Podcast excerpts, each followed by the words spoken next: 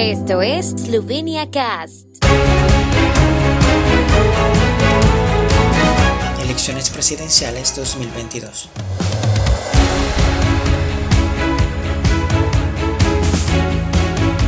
Angel Ogar y Natasha Pirtz-Musar fueron los candidatos más votados en la primera vuelta de las elecciones presidenciales y tienen hasta la medianoche de hoy viernes para convencer a los electores eslovenos.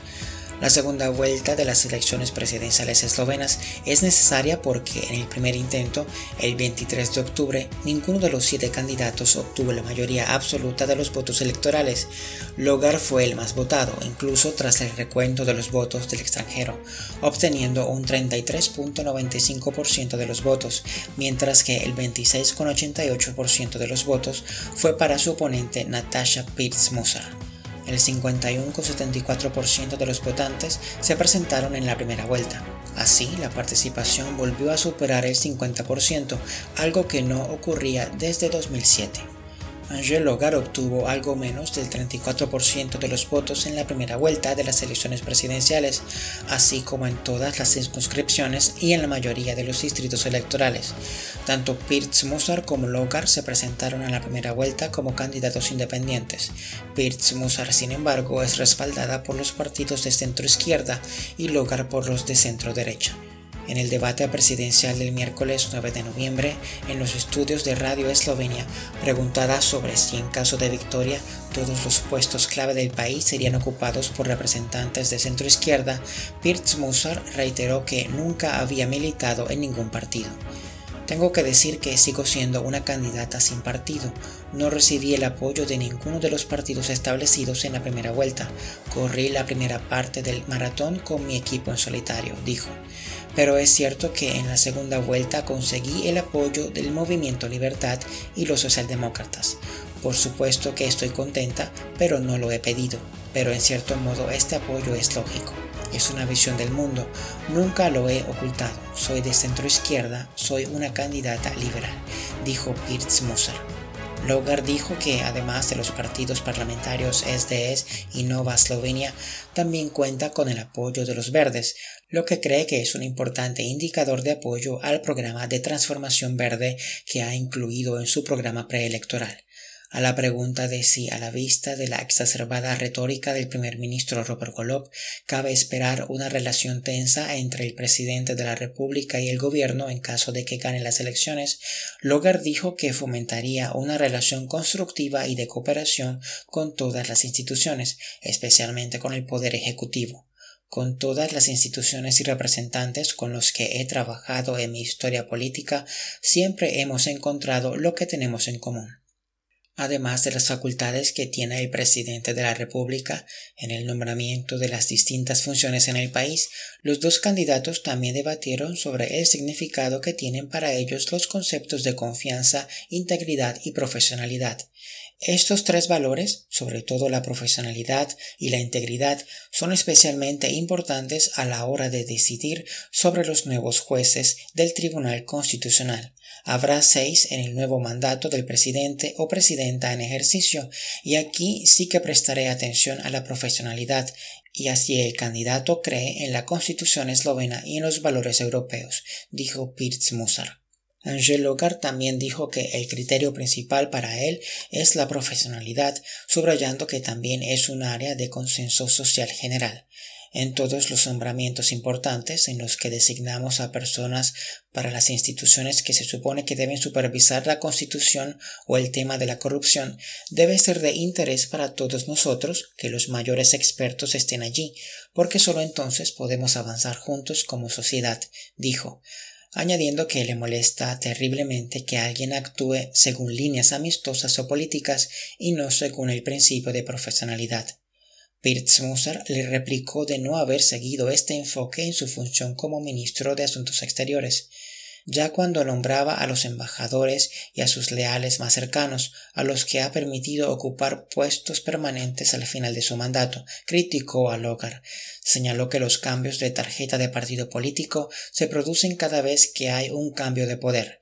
Hay menos énfasis en la profesionalidad y me gustaría que Eslovenia fuera diferente por una vez, pero los primeros en hacerlo son los políticos responsables que trabajan en el poder ejecutivo, dijo. Logar rechazó las acusaciones y dijo que siempre había respetado el principio de profesionalidad. Sin embargo, es importante conocer las normas de nombramiento y búsqueda de embajadores. El ministro de Asuntos Exteriores no tiene prácticamente ningún papel en esto. Lo nombra una comisión de expertos, y todos los nombramientos fueron apoyados por unanimidad por esta comisión, y todos menos uno son diplomáticos profesionales, subrayó. Sobre el desarrollo del papel y la visión de Eslovenia en la comunidad internacional, Pirz Musar destacó que Eslovenia no es un país desconocido. Somos miembros de la OTAN, somos miembros de la Unión Europea, hemos ocupado la presidencia del Consejo de Europa una vez, el Consejo de la Unión Europea dos veces y hemos sido miembro no permanente del Consejo de Seguridad una vez. En resumen, la diplomacia eslovena en el ámbito de las relaciones internacionales es activa. Añadió que lo que quiere por encima de todo es que Eslovenia sepa cuál es su lugar.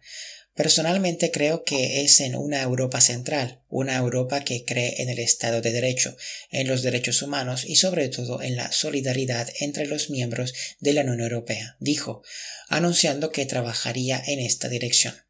Al respecto, Logar dijo que Eslovenia había conseguido grandes éxitos y logros bajo su dirección del Ministerio de Asuntos Exteriores. Citó el éxito de la adhesión al Grupo Informal de Países Mediterráneos EUMED 9, la creación de la Alianza Centroeuropea Informal, el refuerzo de las asociaciones estratégicas con todos los socios clave y el establecimiento de un diálogo estratégico con Estados Unidos, el éxito de la presidencia del Consejo de la Unión Europea y la invitación a la cumbre de la democracia convocada por el presidente de Estados Unidos. Valoró que la diplomacia eslovena está formada por muy buenos diplomáticos que pueden contribuir significativamente al progreso de Eslovenia. Pirz Musar señaló que Eslovenia es la única presidencia del Consejo de la Unión Europea que ha sido tratada negativamente en el Parlamento Europeo como un país en el que no se respeta al Estado de Derecho y en el que se violan los derechos de los medios de comunicación. Ella misma estuvo presente en uno de los debates sobre el tema en el Parlamento Europeo y, según dijo, se sintió verdaderamente avergonzada cuando el entonces primer ministro Janes Janša respondió cínica y visceralmente a los eurodiputados y después abandonó la reunión con el pretexto de que la conexión a Internet era mala.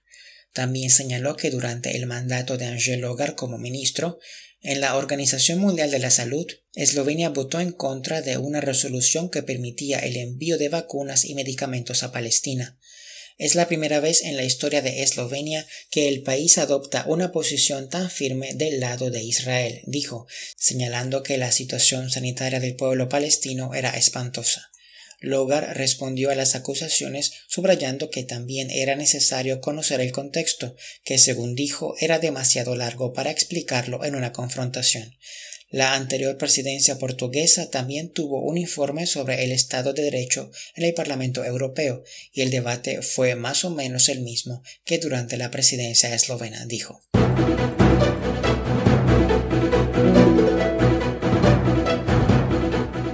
¿Por qué estamos siempre atrapados en una caja de arena ideológica?